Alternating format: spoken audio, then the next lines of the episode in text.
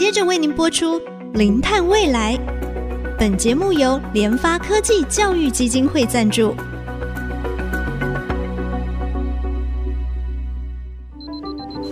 前瞻能源新方向，以科学与科技迈向近零碳排，智慧永续，与您一同开创零碳未来。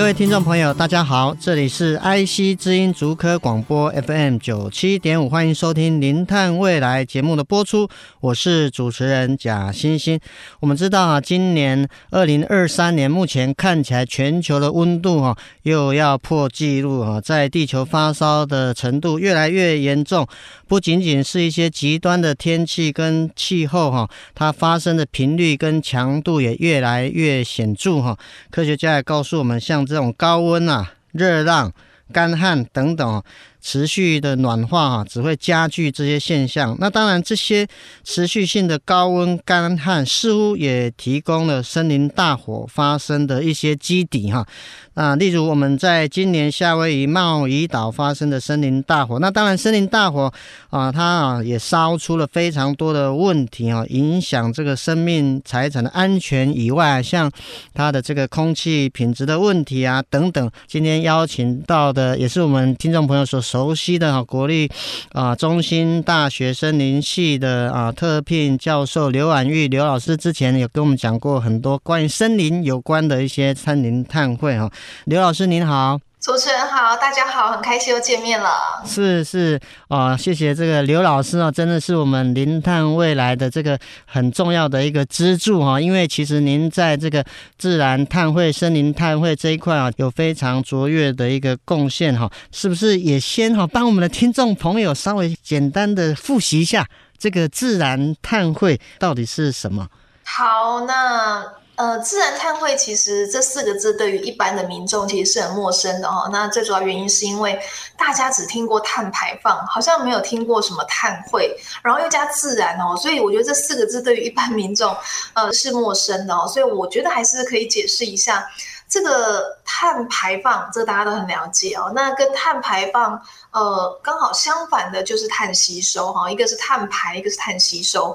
那总之，它的意思就是把大气当中的二氧化碳或是温室气体的浓度，把它降低哈，就是一个。刚好跟碳排放相反的一个方向就是碳吸收。那碳吸收的方式有很多种，有人工的、科技的碳吸收。那这边所谓的自然，指的就是用自然的方式。来碳吸收，我们有个专有名词叫自然碳汇。那自然碳汇在我们现在近零排放的趋势下，它是一个很重要的工作。原因是因为我们现在拼命的减碳，那减碳到最后我们不可能碳排放等零，所以要怎么近零呢？其实就要势必透过碳吸收的方式。那这个碳吸收有人工的，有自然的，所以自然的碳汇讲的就是自然碳吸收的意思。那不外乎就是像是我们知道种树啊，我们种树可以有一些固碳的效果，那这个就是一种自然碳汇的方式。是，那除了种树以外，是不是还有其他的一些自然的碳汇？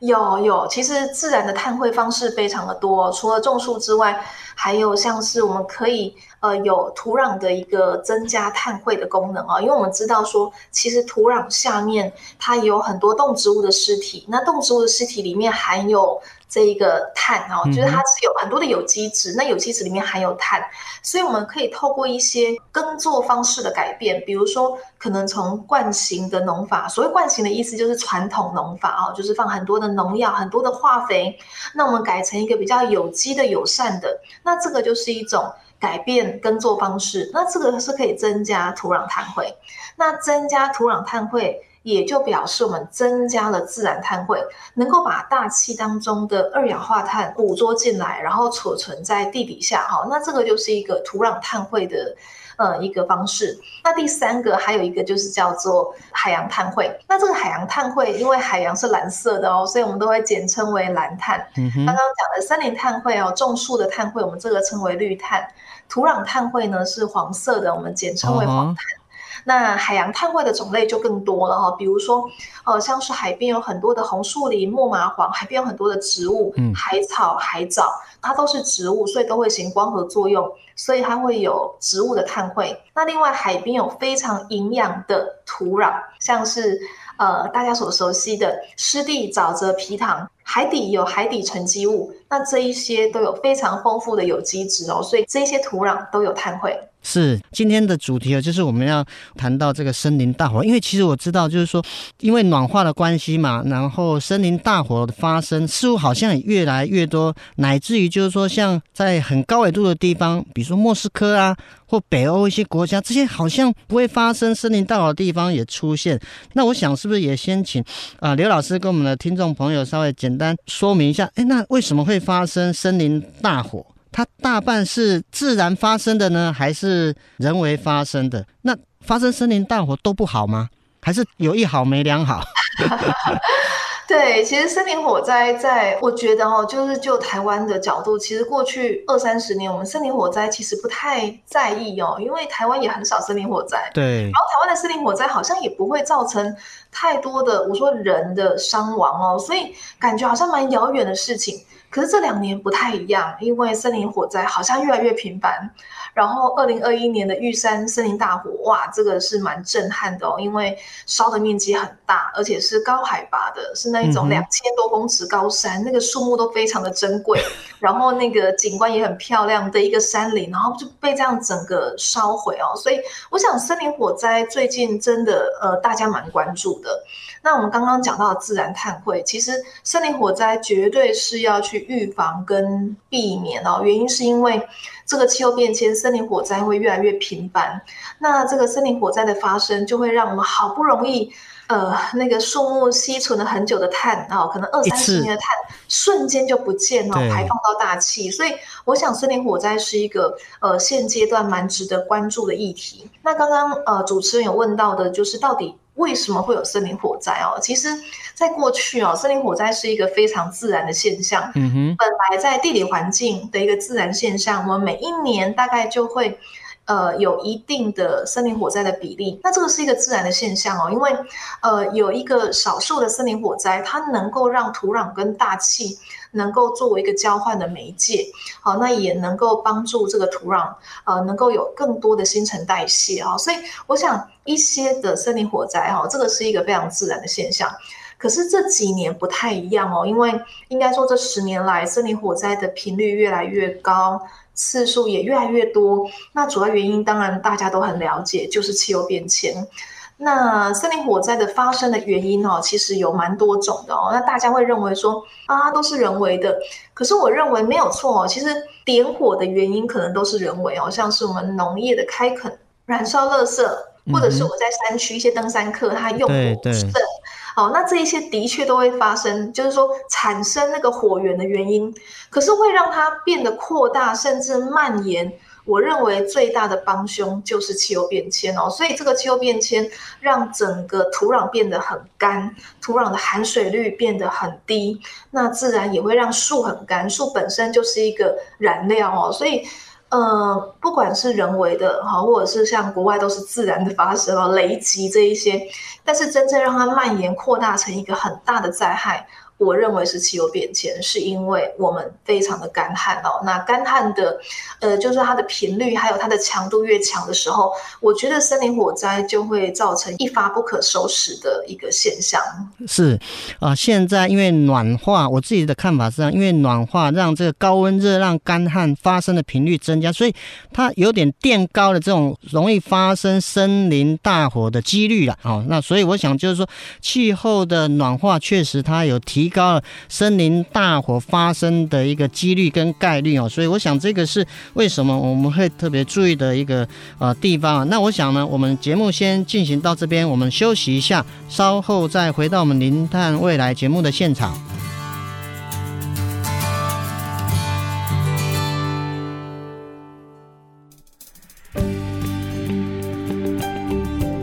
欢迎回到我们零碳未来节目的现场。我们今天再次非常高兴为大家邀请到国立中心大学森林学系特聘教授刘婉玉刘老师哦，来跟我们谈谈啊森林大火它的成因跟气候变迁的关系啊。那么我们是怎么样去计算这个森林大火它的这个次数？是算面积范围呢，还是说怎么样估算啊？就啊刘老师你们的一个角度。对森林火灾哦，其实我们大概会有几个数据要注意哦。第一个当然是次数哦。所谓的次数就很简单，就是发生几次，它就是几次。但是这个次数里面可能有很大面积的，可能有很小面积的。那很大面积的有可能它只是延烧哈，但是它其实没有全部烧毁哈，所以我们还有它的强度的问题哦。所以大概有分成次数哈，就是到底发生几次哈，只要一烧就是一次嘛。嗯哼。可是那一次有可能它的面积很大，对，可大可小。参数对它就是面积，那我们会称为延烧的面积，延续燃烧哈。那这个面积，我们一般就是像台湾就是用公顷哦，那国外可能是英亩之类的。好，那再来就是它的燃烧的时间。哦，那这个时间 duration 可能会影响到它的燃烧的，就是说强度跟它的灾害发生的一个深度啊。所以大概会有这三个，我们会去评估一场森林大火它的状况。但是其实我们最近也发现地点蛮重要的哦，因为。其实地点也会影响到你要不要救火哈，有有时候它如果是离都会区哦，或是说有人住的地方，像国外有些地方它是真的是有有有人居住的，要立刻撤离，那个可能就是必须要赶快救哦。所以我觉得那个也会影响到哦，地点的因素也会影响到你要不要扑救，以及你救火的方式，这个都会影响。是，所以刚才老师有特别提到，就是说次数啊、燃烧的范围、面积哈，还有当然它这个啊燃烧的时间哈，这个都是在啊考量森林大火必须要有的一些资料跟数据。那这些数据是不是也有看到，就是说是越来越增加的一个状况？呃，我认为哦，这个呃，应该是这么说哦，全世界的每一年哦，每一年的森林火灾的次数啦，哈，全世界加总大概二十几万次左右哈，有时候二十二万，有时候二十四万次哈，那这个是全世界各个国家的次数的加总，然后灾害的面积差不多一千万公顷左右哦，所以其实。大概每一年森林火灾的面积大概是占整个全世界的森林面积大概是零点一 percent，然后大概是这个数字。但是呢，最近的次数我觉得没有增加，我讲的是发生的次数，但是面积越来越大。好，这个是我们最近观察到，也就是说，它也许那个呃次数增加太多，但是每一次那个强度哦，就是会大蛮多的。哦，那最近其实有很多场的一个很严重的森林火灾，我认为，呃，都蛮值得台湾借鉴哦。因为我觉得台湾的民众都认为森林火灾离我们好遥远，哈，我们只关心这个都市的住宅啊、工业的火灾。但其实，呃，未来当我们越来越容易去山上玩啊，去山上登山，我觉得这个森林火灾也许不见得这么远。那尤其很多的民众很喜欢在山上盖一个度假小屋啦，甚至去山上露营啊。对，那其实这个都要非常的小心，因为当我们越靠近山林的时候，我觉得这个森林火灾就不可不慎。是是，刚才刘老师有特别提到啊，就是说这个一年平均全球大概有二十几万次哦，其实真的是我没有想象这么多哈。那如果说以最近这几年呢？呃，有没有发生一些比较严重的森林大火？它的这个相对的一个区大概是在哪里？它的影响是有多大？刘老师也跟我们听众简单的啊、介绍一下。好，呃，其实这样讲哈，其实，在大概。二零零五年以前，很有名的森林火灾没有几件，但是二零零五年之后，哇，每一年都有很有名的森林火灾。好，那这个是一个呃，跟之前的那种完全不一样。我举个例子哦，在二零零五年之前，我们大概比较有名的就是四场森林火灾。好，第一场我觉得那个很有名，因为大家很震撼，就是在黄石公园，然后美国的黄石公园，那个是一九八八年，一九八八年在美国黄石。公园的森林火灾，它的面积六十万公顷，这个面积很大，也很震撼，它又是一个国家公园哦，所以这个是一个很重要的一个指标。就那一次，然后后来过了十年之后，在印尼，那印尼是因为干旱的关系哦，那个时候其实干旱蛮严重的，所以它也烧了三百万公顷左右的森林啊，这个是印尼。那后来到了二零零一年的时候哦，那这个时候是澳洲啊，澳洲七十万公顷。澳洲其实，呃，就是有一些季节蛮干的哦，所以就很容易发生森林火灾。嗯嗯、然后二零零三年这个很有名哦，这个就是加州，美国加州哈，美国加州的森林火灾是三十万公顷，好，这个大概的数字。那这四场。森林火灾都非常的有名，因为它的范围很大，然后也因为火灾自然会影响到生态、影响树木等等，所以会有蛮多的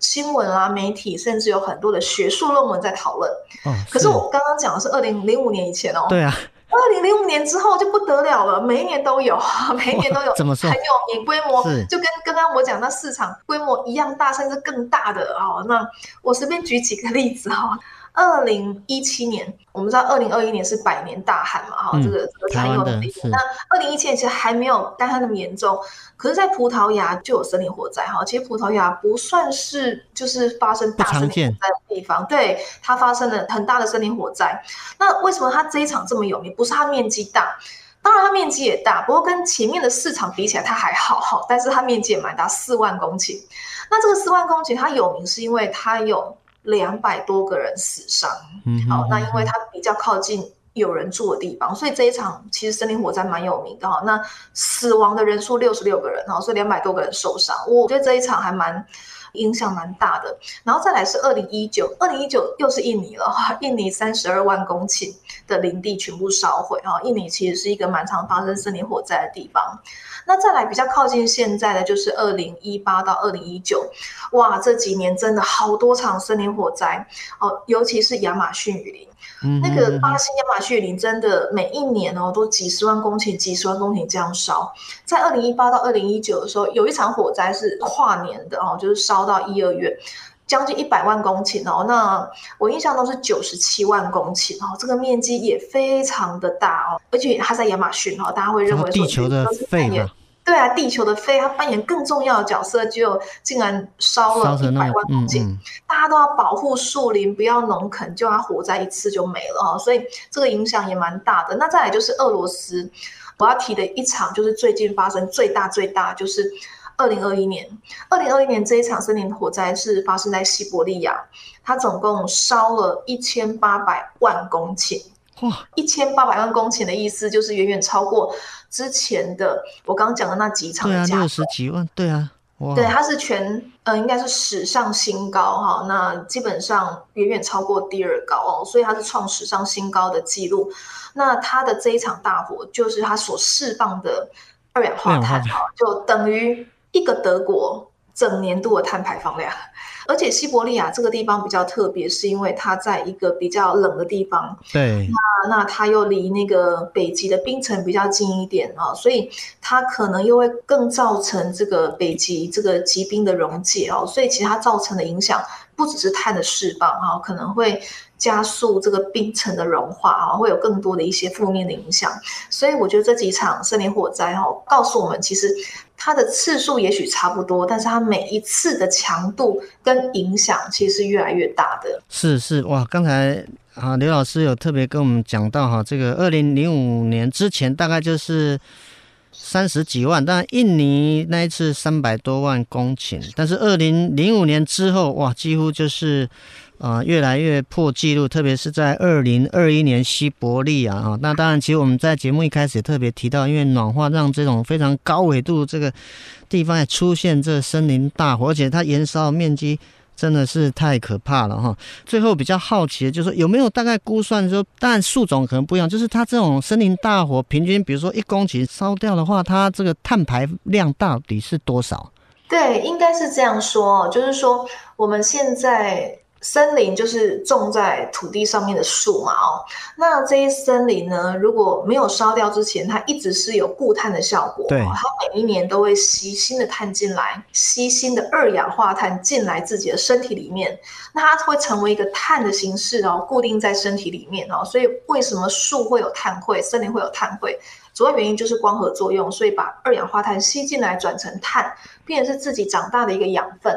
那今天我们一公顷的森林里面，如果假设我讲的是全部烧毁，我们讲一个是最严重的状况，嗯、哼哼全部烧毁，那这个烧毁当然就是这一公顷的树。全部的碳都释放出来，对对，那当然就是我举例，假如是二十年的树哦，那它等于是吸了二十年的碳，全部瞬间不见，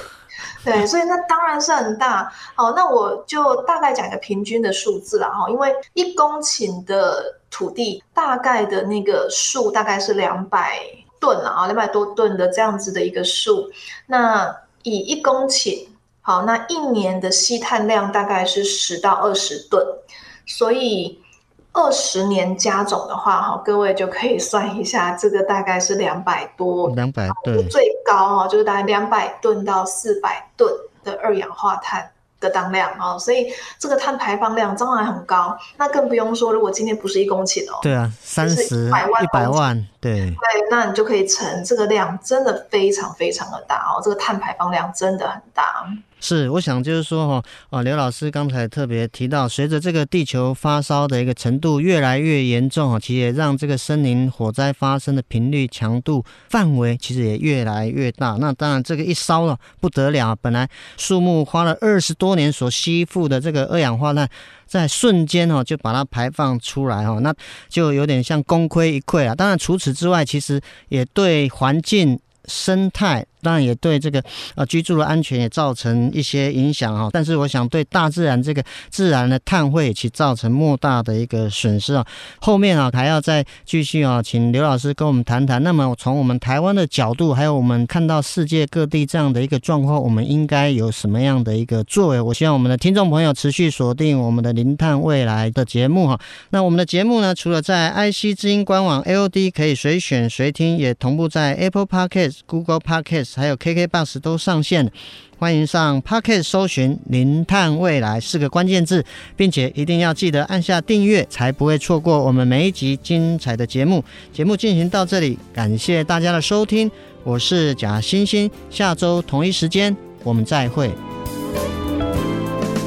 本节目由联发科技教育基金会赞助播出，联发科技教育基金会邀您一起响应净零碳排。以知识驱动更好的未来。